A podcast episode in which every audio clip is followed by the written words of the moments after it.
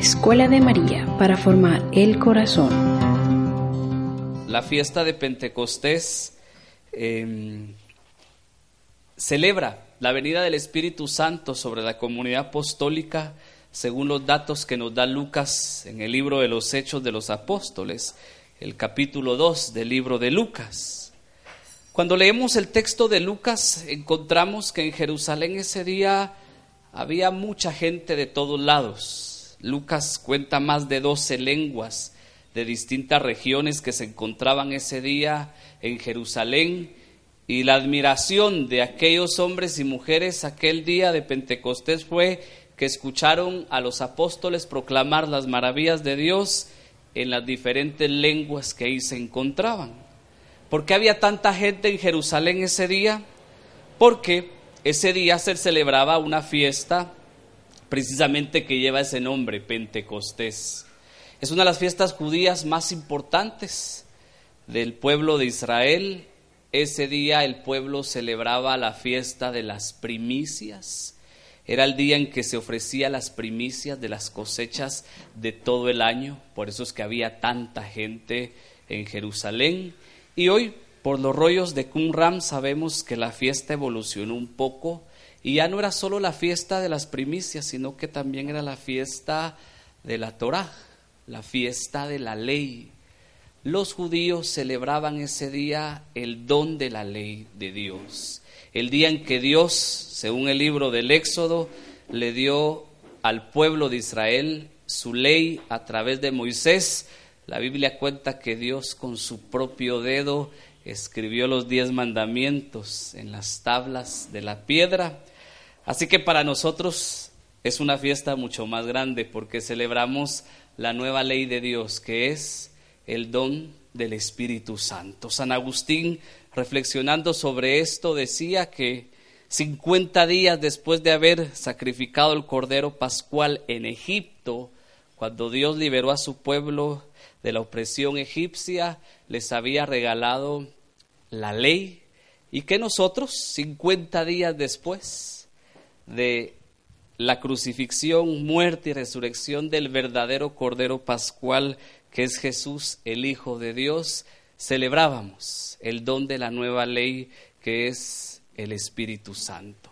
Así que en ese contexto de fiesta de Pentecostés, vamos a desarrollar hoy un poquito este tema que tiene que ver con la obra del Espíritu Santo, que es la libertad.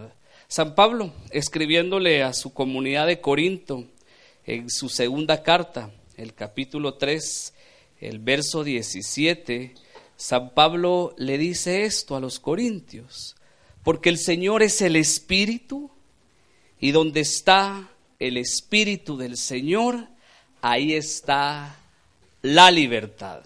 Palabra de Dios. Se habla tanto hoy de libertad y se dice mucho de la libertad, pero creo que poco hemos entendido sobre ella. Hablar de esclavitudes modernas es hablar de todo aquello a lo que el ser humano hoy está sometido y que la verdad es que aquí no nos va a dar tiempo de hablar de muchas, solo voy a mencionar algunas. No son ideas mías, las tomé de un filósofo surcoreano a ver si pronuncio bien el nombre, se llama Byung-Chul Han. Este filósofo surcoreano que ha desarrollado una serie de ensayos filosóficos que la verdad es que vale la pena acercarse a ellos porque coinciden mucho con conceptos como los que escribiría en su tiempo la filósofa judía Hannah Arendt o conceptos como el gran filósofo creo que más conocido por nosotros que es Eric Fromm. Ah, los tres coinciden en algo. El ser humano no sabe, no sabe cómo ser libre. En la psicología se habla de que el principio de la adicción es el sentido de compensación que los seres humanos tenemos, fruto de las heridas que hemos recibido a lo largo de nuestra vida y de los vacíos que dejan esas heridas. Esto, en teología, nosotros lo conocemos como pecado original, las consecuencias del pecado original. Son palabras distintas, pero al final el sentido es el mismo. El ser humano está oprimido, el ser humano está atado y el ser humano necesita libertad. Hoy se nos dice mucho que somos sujetos libres, que tenemos la capacidad de hacer proyectos de libertad, que no necesitamos estar sometidos a nadie, que no necesitamos quien nos dirija, pero atendemos a una paradoja curiosa. A pesar de estos conceptos y de estas ideas que se nos dan, el ser humano se esclaviza cada vez más, con una diferencia. Ya no tenemos dictaduras externas que nos coaccionen ni que nos obliguen a hacer lo que nosotros queremos. Hoy creo que la situación es peor, porque las coacciones son internas y somos nosotros los que libremente nos sometemos a esas coacciones que vienen desde dentro. ¿Con qué idea? Pues yo hago lo que mi capacidad me deja hacer. Hoy hemos sustituido el, deber hacer por el poder hacer. Y no nos hemos dado cuenta de algo. El deber tiene un límite. El poder hacer no tiene un límite. Y vivimos en una sociedad sin límites. En una sociedad donde se nos dice que somos libres, pero en realidad lo único que estamos haciendo es oprimiéndonos a nosotros mismos. Si no me equivoco, creo que hay médicos, así que me corrigen.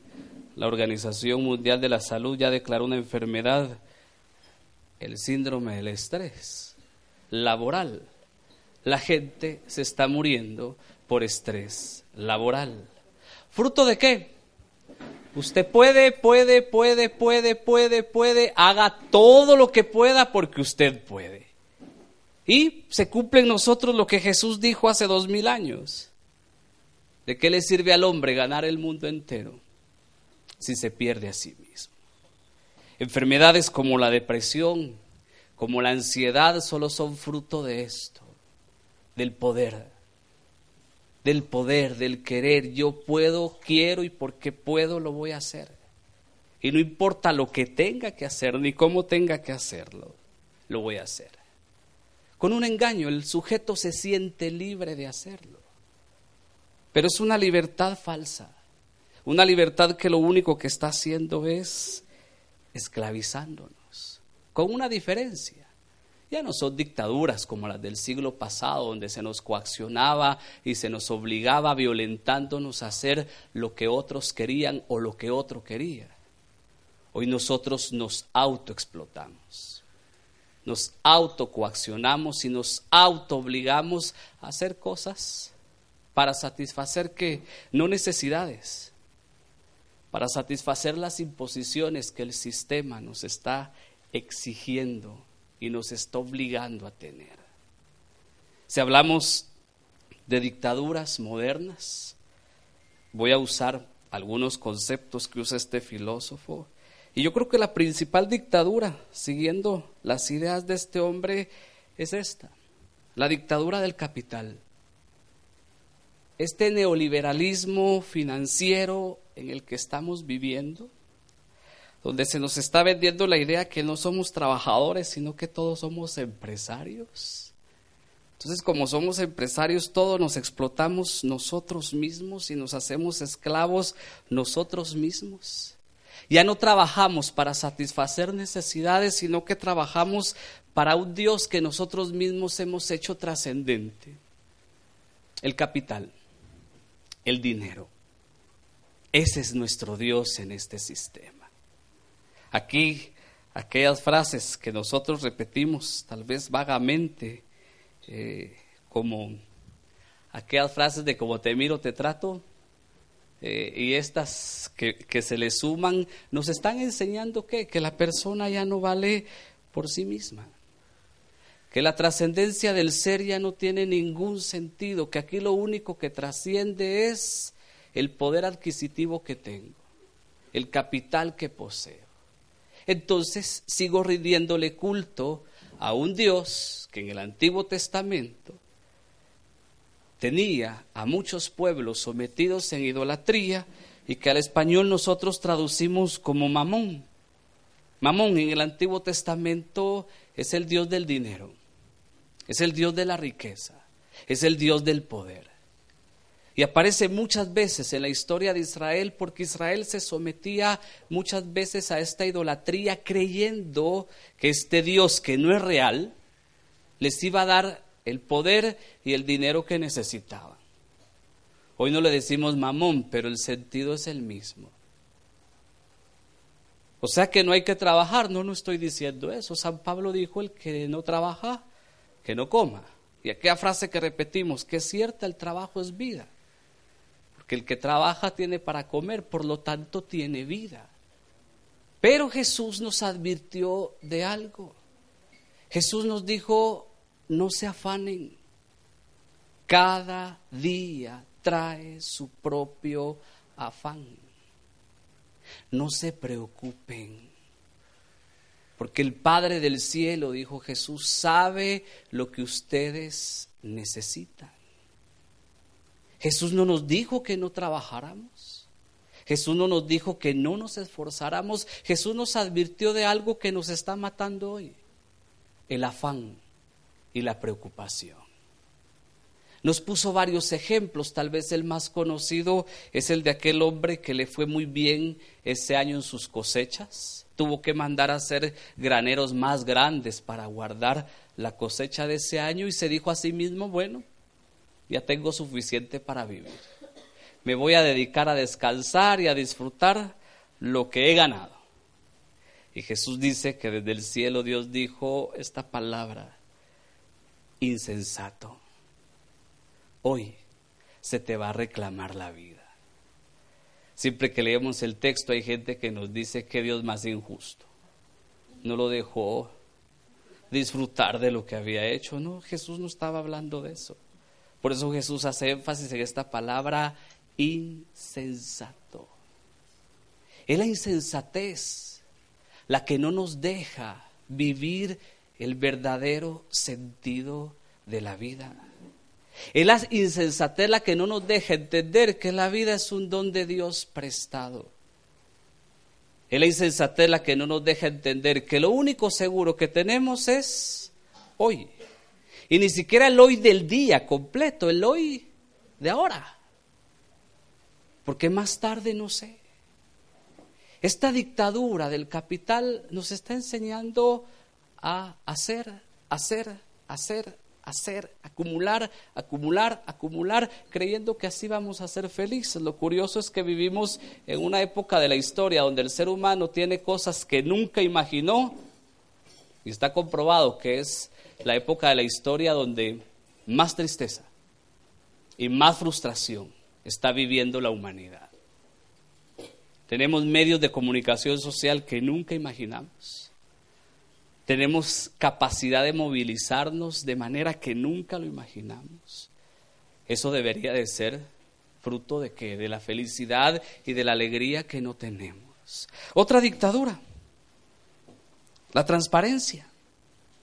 Cuando se creó la red digital se nos dijo que por medio de las redes digitales íbamos a tener una libertad ilimitada. Esa fue la promesa que nos dieron, libertad ilimitada. ¿Por qué? Porque la comunicación iba a ser ilimitada. Y resulta que estos medios de comunicación social se convirtieron en nuestros propios controladores, en nuestros propios vigilantes. Hoy los medios sociales los podemos ver como un panóptico. Si conocen el concepto del panóptico, es una especie de torre, se usaba mucho en las cárceles, donde al centro de la cárcel una torre con un vigilante arriba que tenía visión panorámica de todo el lugar. Entonces los presos se sentían constantemente vigilados y se tenían que portar conforme a las reglas con las que estaban ahí. Se sabe que a veces el vigilante ni siquiera llegaba, pero como los presos sabían que desde ahí los observaban, se comportaban conforme las normas exigían. Las redes sociales se han convertido para nosotros en eso. Nos sentimos constantemente vigilados, la gente se siente constantemente controlada. ¿Y cuál es el fruto de esto? Empezamos a actuar y a vivir conforme las redes sociales nos lo exigen y nos lo piden. Este mismo filósofo decía, ya no aspiramos a ser personas. La sociedad de hoy aspira a ser imagen. A eso aspiramos. Hemos perdido el concepto de persona, hemos perdido el concepto de humanismo y ahora ¿qué queremos ser? Imagen. Aunque la imagen sea falsa. Porque a las redes sociales, y no estoy diciendo que sean malas, porque un bien tienen y un beneficio han traído, ¿qué? Subimos las fotos solo de lo que está bonito, de lo que está bien. ¿Quién sube fotos de sus penas y de sus tristezas? Nadie. Y entonces empezamos a creer que así es la vida. Aunque el carro no sea nuestro, pero ahí nos tomamos la, la foto enfrente del carro para subirle y que digan qué carrazo el que tiene el otro, ¿verdad? Fue a la playa y sube la foto y después todo el mundo cree que solo en la playa vive y no es cierto porque tiene que regresar a trabajar y empezamos a construir un mundo virtual que no existe. ¿Y que ha llegado al extremo de qué? De que haya gente que esté deprimida por esto y de que no pocos se han quitado la vida porque no están a la altura de lo que una red social exige. Y ya no es solo para los jóvenes, ya que hoy tenemos un auditorio joven aquí, que alegre, ¿verdad? es para todos, es para todos. Vemos cada vez más gente involucrada en esto. ¿Qué libertad se ha convertido en una esclavitud moderna. La gente sufre porque no tiene tantos me gusta. La gente sufre porque no la siguen. La gente está frustrada por esto. Esta dictadura ha dado luz a otra dictadura, que es la de una sociedad positiva. Hoy se nos enseña que tenemos que abandonar toda negatividad. Todo tiene que ser positivo, todo. Entonces, si no le dan like y no están de acuerdo con usted, ¿usted qué hace? Hay un botón ahí para bloquear y bloquea a la gente porque la gente no está de acuerdo con usted. Eso se puede hacer en una red social, pero en la vida no podemos andar bloqueando a los demás, ¿o sí? Bueno, dan ganas a veces, ¿verdad? Pero eh, esa es otra historia. No va a sacar al hijo de la casa porque se portó mal hoy, no tiene que ver cómo lo endereza. El matrimonio que le tocó, pues ni modo, ¿verdad? Échele para adelante porque no hay para dónde. Eh, no puede andar cambiando de marido y de esposa todos los días, aunque hay gente que sí lo hace, pero no me voy a meter a esos problemas. Estamos en esta sociedad donde todo tiene que estar bien. Todo tiene que ser positivo, piense positivo, sienta positivo y todo va a ser positivo. Creo que el miércoles nadie pensó positivo porque a las 3 de la tarde la ciudad estaba colapsada. Entonces yo me reía de aquellos que decían, usted piense que no hay tráfico y no va a encontrar tráfico. Ley del secreto, ley de la atracción, esto que está de moda. Y dije, bueno, hoy sí les falló a todos porque era un caos por todos lados. No podemos crear un infierno de lo igual donde todos somos iguales. Se nos ha olvidado que la historia, para que haya un protagonista, tiene que haber un antagonista, si no, no hay historia. No podemos ser protagonistas todos, ¿o sí? Y si todos pensáramos igual, esto sí sería un infierno. Entonces, con esa idea de que todo tiene que ser positivo, vivimos en otra dictadura. Vivimos buscando los que piensen igual que nosotros, sientan igual que nosotros, hablen igual que nosotros, estén de acuerdo en todo con nosotros. Y si no, ¿qué nos enseñan? Deseche. Sí, hay relaciones que no son necesarias mantener, pero ahí entra un poquito el criterio, el discernimiento, la sabiduría, pero yo no puedo ir por la vida buscando que todo esté como yo quiero que esté, porque la vida no es así. No se vive en positivo todo el tiempo, sí. Hay días buenos, hay días malos. Hay días que estamos bien, hay días que no queremos pero ni abrir los ojos. Es parte de la existencia humana y hay que aprender a convivir con eso. Otra dictadura, Estamos en una sociedad de exposición. El valor de las cosas no depende de que existan, sino de que se expongan. Entonces todo se convierte en una mercancía, todo. Ya no solo las cosas materiales, la misma persona se ha convertido en un objeto para explotar, en una mercancía para explotar. Cuando hablamos de esclavitud, pues es fácil pensar en épocas pasadas, donde esclavizábamos a otros por su color, esclavizábamos a otros por nuestras creencias. Pero esto no ha cambiado. Hoy el ser humano vale por lo que expone, por lo que puede exponer a los demás. Entonces vemos a la persona humana convertida en una mercancía, que puedo intercambiar, que puedo pagar y que vale, ¿por qué? Porque se expone, no porque existe. Esta dictadura también tiene que ver con otra dictadura que lleva este título, lo pornográfico, la pornografía. Y no solo pornografía en el sentido sexual, ¿eh?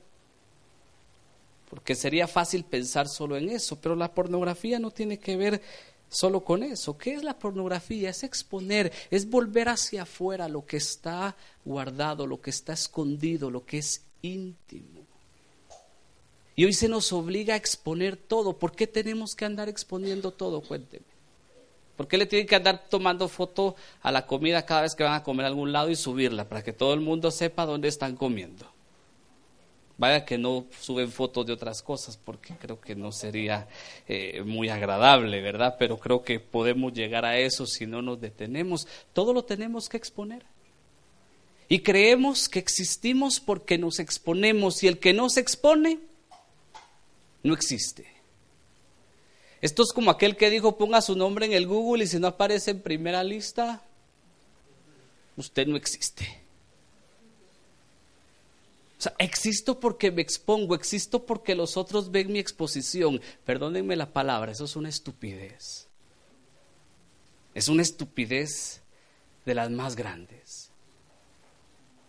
Yo no existo porque me estoy exponiendo a los otros. Mi existencia no depende de eso, ni mi valor depende de eso. Y si depende de eso, bienvenido a este mundo tan violento en el que estamos viviendo. Porque el que no tiene arrebata, que nunca se le olvide eso. Y el que arrebata, arrebata porque le están exigiendo que debe tenerlo. Otra dictadura. Vivimos en una sociedad de aceleración. Hoy todo rápido, comida rápida, internet rápido. Todo tiene que ser rápido porque si no, nos desesperamos. Y al vivir en esta sociedad de aceleración, hemos perdido el sentido sagrado del tiempo. Porque aunque usted no lo crea, el tiempo tiene un sentido sagrado. Me atrevería a decir con las palabras que no son mías, sino de un amigo, que el tiempo también es sacramento de Dios. Es signo de la presencia de Dios. ¿Por qué? Porque Dios se manifiesta en dónde? En la historia. Dios se ha manifestado en la historia. El tiempo tiene una dimensión sagrada. Pero al vivir tan acelerados como estamos viviendo, Hemos perdido el sentido sagrado del tiempo, hemos perdido la capacidad de hacer silencio. Alguna vez hablamos aquí del silencio. Ya no somos capaces de hacer silencio. Y al no ser capaces de hacer silencio, vamos perdiendo nuestra identidad, lo que somos. Un poquito de teología del cuerpo. Juan Pablo II, cuando hablaba del Génesis, de aquellas palabras que Dios dijo sobre el hombre, no es bueno que el hombre esté solo. Eso indica que hubo un tiempo donde el hombre vivió en soledad. Y eso quiere decir que la soledad y el silencio tienen un valor. Y el valor es este. El silencio y la soledad le sirven al hombre y a la mujer para dos cosas. Para encontrarse consigo mismo y para encontrarse con su Creador, con Dios. En la medida que perdemos el sentido del silencio y de la soledad, en esa misma medida perdimos el sentido de quiénes somos y de quién es Dios. Juan Pablo II decía que el silencio y la soledad le sirven al hombre para tres cosas. Para tener autoconocimiento de sí mismo, para tener autoconciencia de quién es y para tener autodeterminación para saber decidir. Cuando el hombre y la mujer saben quiénes son, de qué son capaces, saben decidir. Cuando no se sabe quién es ni qué capacidades tengo, no sé decidir. No tengo capacidad para decidir. Víctor Frank decía que en los campos de concentración la gente que más soportó el sufrimiento eran los que tenían capacidad de meditar o los que oraban porque tenían experiencia religiosa o los que podían meditar porque tenían hábito de lectura y de reflexión, eran los que más soportaron el sufrimiento. Los que no, Víctor Frank los vio suicidarse muchas veces a muchas personas en los campos de concentración. Vivimos, decía Juan Pablo II, en una cultura de muerte. Y uno de los frutos de la cultura de muerte es por esta sociedad acelerada en la que vivimos, donde no somos capaces de detenernos, donde no somos capaces de hacer silencio, donde no tenemos capacidad de meditar libertad. Comencé con la cita de San Pablo porque yo sí creo en algo. El único que nos puede dar sentido de libertad es Dios, a través de su Espíritu. Cuando uno piensa en libertad, especialmente los jóvenes creen que libertad es no tener reglas, no tener leyes, no tener normas, y uno se pregunta por qué si Dios liberó al pueblo de Israel de Egipto, cuando se lo llevó al desierto, lo primero que les dio fue diez leyes. ¿De qué libertad estamos hablando entonces si me ponen diez leyes para vivir? Es que el ser humano, si alcanza libertad y no sabe para qué usar la libertad, se vuelve a perder. Eric Fromm decía, libres de qué? Libres para qué. Y no podemos hablar de libertad si nuestro corazón está oprimido, si nuestro corazón está esclavizado. No podemos hablar de libertad si todavía hay cosas que oprimen nuestra alma. Es imposible. El primer paso valga la redundancia de los doce pasos, ¿cuál es? Reconocer que tengo un problema. Reconocer que necesito ayuda. Ese es el primer paso. Y todos, todos, todos, los creyentes y, no los, y los no creyentes necesitamos comenzar por ahí. Reconocer que necesitamos ayuda reconocer que tenemos problemas y necesitamos ayuda. ¿Y qué mejor ayuda que la que viene de Dios? ¿Qué mejor manifestación del Espíritu Santo que la libertad? Porque solo Él nos puede liberar de aquello que nos esclaviza. Hannah decía que ninguna revolución ha sido exitosa porque ninguna ha logrado liberar al ser humano de sus necesidades, ninguna. Y es que el único que nos puede liberar realmente es Dios a través de su Espíritu. Y esta es la invitación de Pentecostés.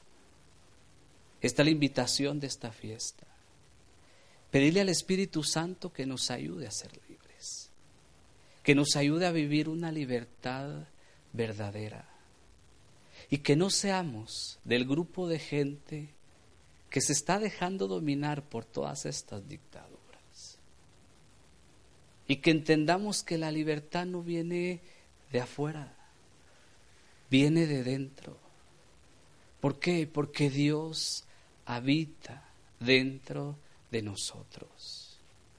Y que mientras en el corazón todavía haya cosas que satisfacer, que sanar, que liberar, todos estamos expuestos a este camino de adicción. Y no estoy hablando solo de drogas y de alcohol, porque para adicciones creo que hay una lista bien grande.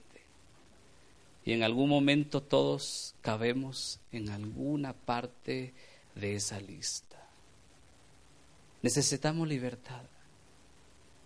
No estoy en contra de los profesionales, ¿eh? pero yo creo que si confiáramos más en la gracia de Dios, y en el don de Dios, la vida nos sería más fácil. Hoy todo el mundo nos vende métodos de libertad, procesos de libertad, pasos de libertad. Y lo más curioso es que los que nos ofrecen estos recursos son los primeros que están esclavizados y oprimidos. Un solo hombre ha existido libre en esta tierra. Y si lo quiere ver solo como hombre, mírelo. Eh. Para la fe cristiana es Dios y hombre al mismo tiempo, pero si lo quiere ver solo como hombre, véalo. Jesús, que lleno del Espíritu Santo vivió en libertad y ayudó a otros a alcanzar libertad. Y este fue el primer mensaje de Jesús el día que predicó, según el Evangelio de Lucas. Lo primero que Jesús anunció fue libertad a los oprimidos libertad a los cautivos y proclamó un año de gracia del Señor. Y ese año de gracia en Jesús no es un año calendario, es cualquier día, es cualquier minuto que yo decido que Él entre a mi vida. Para el pueblo judío, el Yobel, el jubileo, era precisamente es un año de gracia. Y se celebraba cada 50 años. La gran fiesta del jubileo era perdonar todas las deudas, todas. Por eso era una fiesta de libertad. Jesús asume la idea del jubileo y dice, yo les vengo a proclamar un año de gracia.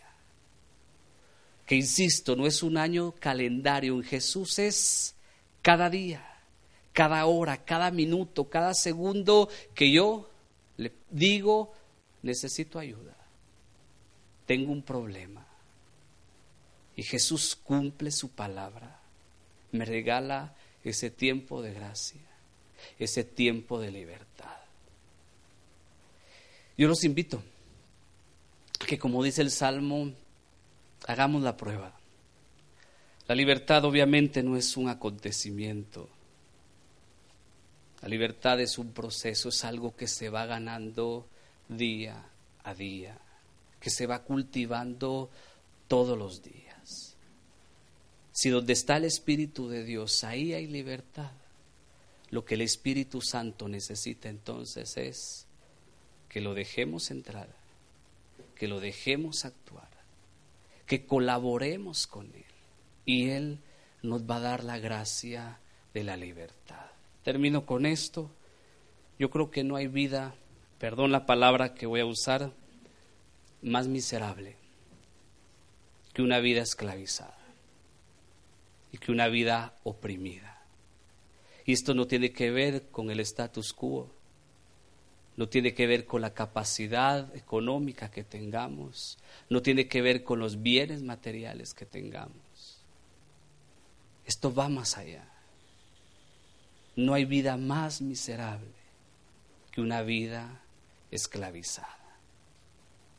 Y el Señor nos propone hoy regalarnos el don de la libertad por medio de su Espíritu. No son las únicas esclavitudes, pero creo que queda claro de qué estamos hablando, porque en este mundo estamos viviendo. un mundo de dictaduras, donde la paradoja más grande es que ya no necesito que me violenten ni que me obliguen. Yo, yo soy el que me someto a esas dictaduras y yo soy el que sugiero cómo quiero que me traten. Esto es lo peor que le está pasando a esta sociedad. Yo termino con esto. Lo escribió el profeta Isaías en el capítulo 42 de su libro, probablemente unos siete siglos antes de que naciera Jesús. Y el profeta estaba escribiendo sobre el Mesías. En los textos bíblicos se conoce como el primer canto del siervo del Señor. Y este siervo del Señor, para nosotros que hemos creído en Jesús, sabemos que es Él, el Mesías de Dios, el ungido de Dios. Y el profeta dijo esto, este es mi siervo, a quien yo sostengo, mi elegido en quien me complazco. He puesto mi espíritu sobre él para que dicte el derecho a las naciones. No gritará, no alzará el tono de su voz y no hará oír su voz por las calles. No partirá la caña quebrada ni apagará la mecha que apenas humea. Proclamará la justicia con lealtad. No desmayará ni se quebrará hasta implantar en la tierra el derecho y hasta que las islas esperen su enseñanza. Esto dice Dios el Señor que ha creado y desplegado el cielo que estableció la tierra y su vegetación, que da aliento al pueblo que la habita y espíritu a los que andan por ella. Yo el Señor te he llamado, en nombre de la justicia te tengo asido de la mano, te formé y te he destinado a ser alianza de un pueblo, a ser luz de las naciones, para abrir los ojos a los ciegos, para sacar del calabozo al preso y de la cárcel al que vive en tinieblas yo el Señor, ese es mi nombre. No cedo a otro mi gloria, ni mi presa los oídos. Como ya ha transcurrido en el pasado, voy a anunciarles cosas nuevas antes de que germinen, se los estoy diciendo. Palabra de Dios. Bueno, todos tenemos alguna idolatría en el corazón y humildades reconocer que hay idolatrías en nuestro corazón. Para ser idólatras no necesitamos una imagen. Para ser idólatras lo único que necesitamos es una actitud del corazón. Por eso Jesús dijo, donde está tu corazón, ahí está tu tesoro. Así que hermanos, yo los invito a que en este momento, si nos ponemos de pie, por favor, porque ya están, creo que cansaditos de estar sentados. Y como estamos hablando de libertad, esto es el que quiera, el que desea hacerlo. Eh, yo le invito que ahí donde está pueda cerrar sus ojos. ¿Por qué cerramos los ojos? Porque Dios no está en las nubes, Dios no está afuera, Dios está adentro. Y Jesús nos dijo que si nos queríamos encontrar con el Padre, había que entrar a la habitación de nuestro corazón y hablar en lo secreto, porque ahí en lo secreto Él nos espera. Y si cierra sus ojos, yo lo invito a que invoquemos a Dios en el nombre del Padre, del Hijo y del Espíritu Santo. Si puede, si quiere, poner sus dos manos sobre su corazón. Esto es entre Dios y usted, no entre los que están a la par de usted. Porque si Pablo dijo que el Espíritu es Señor y que donde está el Espíritu de Dios, ahí hay libertad, solo Él le puede dar la libertad que su corazón necesita. Solo Él que conoce hasta los secretos más profundos de su alma puede darle la libertad que su alma necesita. Pero para eso, el Señor quiere que lo deje entrar. El Apocalipsis dice de parte de Jesús, mira que estoy a la puerta, que estoy tocando y llamando. Si alguno oye mi voz y abre, yo entraré, cenaré con él y él conmigo. Si quiere abrirle la puerta de su corazón al Señor hoy, hágalo. Que la puerta hay que estarla abriendo constantemente.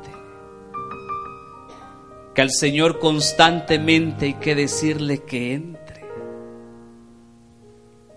Deje que se siente a la mesa. Mírelo de frente a los ojos. Tómele las manos y cuéntele. Cuéntele al Señor qué es eso que le aflige, qué es eso que le lastima. ¿Cuál es esa dictadura que hay en su corazón que no lo deja ser libre? Que no precisamente tienen que ser las que hoy mencionamos. A veces es la tristeza que no nos deja gustar la felicidad. A veces es la ira, es la rabia, es el enojo. A veces es el rencor y el resentimiento que no nos dejan perdonar. A veces son los recuerdos que no nos dejan en paz porque constantemente están atormentando nuestra mente. La ansiedad que no nos deja descansar. La depresión que no nos permite levantarnos con ánimo cada día. El miedo el miedo que nos habla al oído todos los días y que no nos deja caminar porque nos engaña, haciéndonos creer que no vamos a poder, que no lo vamos a lograr. Esas adicciones ocultas que nadie conoce, pero que nosotros sabemos que están ahí en el corazón. Señor,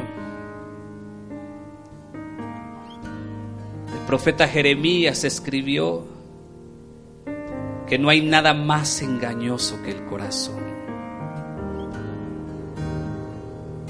Pero también escribió que solo tú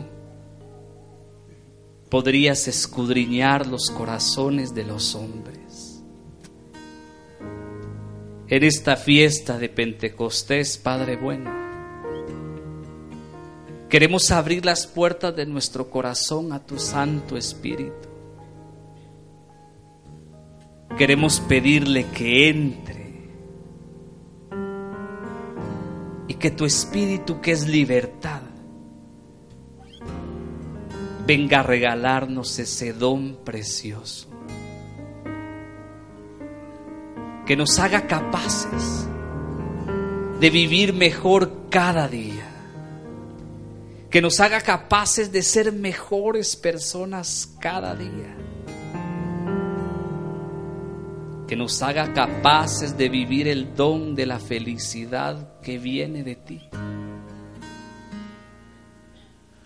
Espíritu Santo, en el nombre de Jesús, ven. Mira con misericordia cada uno de los que estamos acá. Mira las necesidades que hoy tenemos. Y mira la disposición de cada uno de nosotros. Queremos ser libres, Santo Espíritu. Tócanos. Llena este lugar de tu presencia. Derrama tu amor sobre cada uno de nuestros corazones. Y mientras te adoramos, Santo Espíritu,